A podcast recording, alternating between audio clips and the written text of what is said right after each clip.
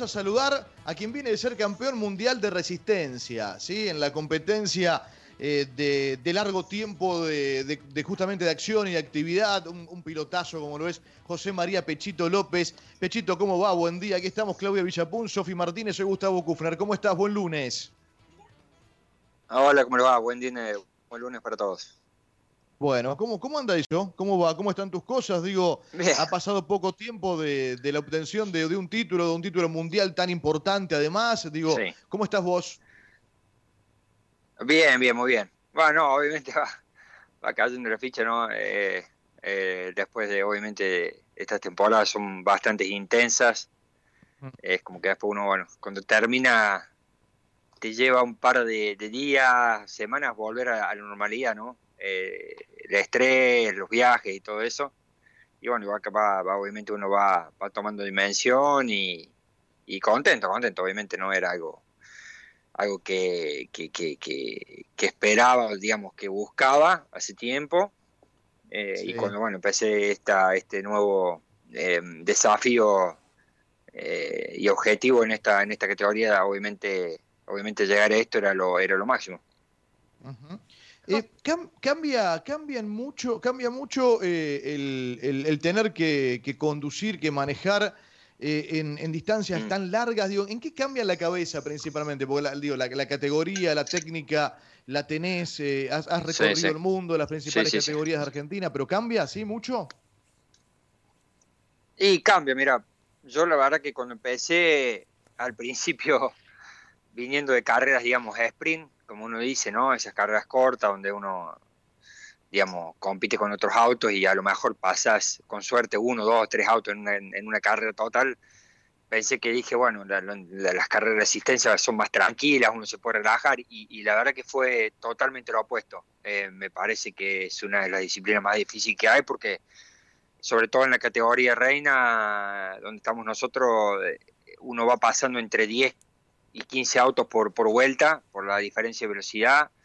Eh, corres de noche, eh, en, condiciones extremas de, lluvia, de lo que sea, y la verdad que uno no se puede relajar ni un segundo, son, son muy extenuantes y encima además son muchas horas arriba del auto, ¿no? Eh, tenemos como límite 5 horas o 6 de máximo que podemos estar arriba del auto, digamos, de seguidas, y muchas veces, bueno, si uno viene bien, el equipo decide tenerte ahí por cuatro o cinco horas y bueno, sí, eh, es mucho tiempo y la verdad que es muy desgastante. Y en el tema de la toma de decisiones, digo, porque vos estás con otros tripulantes, ¿se meten, no se meten, opinan todos, toma la decisión el que conduce?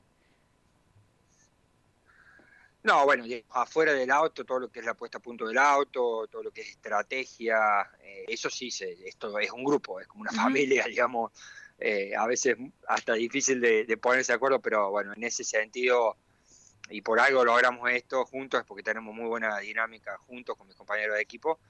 Pero después, una vez estando en el auto, que toma las decisiones es uno, eh, digamos, va acompañado, como quien dice, con tu, por tu ingeniero todo el tiempo en la radio.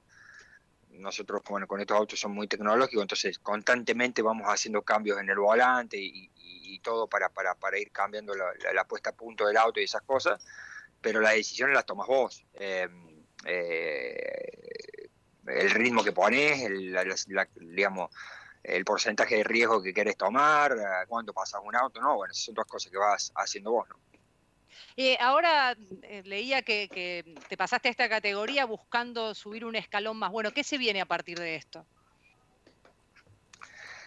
Y ahora no, no hay, digamos, por lo menos dentro de, de mis posibilidades no hay, no hay mucho más, digamos, esto es eh, después de esto estaba la Fórmula 1, obviamente con 37 años la Fórmula 1 ya, ya, ya, ya pasó a ser un, digamos, está, está costado. Eh, eh, digamos, lo que me quedaría y lo que obviamente sí sería un sueño sería ganar las 24 horas de Le Mans, que está dentro de este campeonato.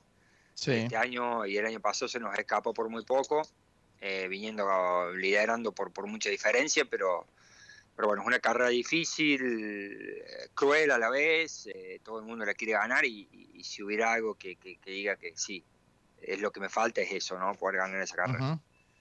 Eh, te escuchaba recién cuando hablabas de la Fórmula 1 y planteabas lo del tiempo, ¿no? Lo de los 37 años. eh, y, bueno, eh, lo, que influye eso en poder llegar o no a, la Fórmula 1. Eh, es, ¿Hoy es imposible para un argentino correr en Fórmula 1? No, no, no me gusta, digamos, decir imposible, ¿no? Pero sí difícil, sí difícil por un, por, por muchos motivos. Hay chicos, hay chicos acá, digamos, yo, digamos, los que más conozco, digamos, es Franco Colapino, que está en la Fórmula Renault y lo perdimos, ¿no? Se, nos fue, se nos fue Pechito. Bueno, seguimos, seguimos y si no, por supuesto, lo, lo, tendremos mañana para charlar un rato más. Ya estamos en el, en el final del, del programa, nos estamos yendo. Eh, una linda charla, ¿no? Y, bueno, sobre esto de lo, de lo de estar tan lejos o no, y él planteaba lo de no verlo imposible, sí muy difícil de un argentino, bueno, en la máxima categoría, después de haber sido campeón mundial del World Endurance Championship, lo que es el Campeonato Mundial de Resistencia, algo gigante, ¿eh? gigante y verdaderamente una categoría muy cercana, si bien diferente, muy cercana a lo que es la Fórmula 1 en cuestiones de importancia.